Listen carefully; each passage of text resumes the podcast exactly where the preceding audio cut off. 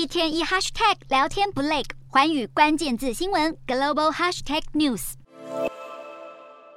默默无闻的诈欺惯犯，靠着把姓名改成跟老议员雷同，竟然成功选上美国国会议员。九零年代经典电影的故事情节，如今竟然真实上演。共和党籍的桑托斯在美国期中选举中成功当选纽约州众议员，但他还没上任就面临下台的声浪，因为他的个人简历竟然有多处是捏造而来。先是《纽约时报》踢爆，三十四岁的桑托斯声称自己毕业于纽约市立大学巴鲁克学院，但其实他并没有大专学历。而他从竞选时期就频频吹嘘自己曾在高盛和花旗等大型的集团工作，但是两间公司都找不到任何记录来证实。而桑托斯才改口说是曾经透过自己的公司向对方提供劳务，而为了拉拢犹太人团体，桑托斯曾宣称自己的阿公阿妈为了逃离二战时的犹太人大屠杀，从比利时逃到了巴西。但是美国媒体查证之后发现，他的祖父母早在大屠杀之前就在巴西出生，从学经历甚至家庭背景都造假。但是桑托斯拒绝承认自己诈骗选民，声称自己只是加以美化，更拒绝辞职。而对于这样的丑闻，对手民主党国会议员猛烈抨击，更要求共和党众院少数党领袖麦卡锡出来面对。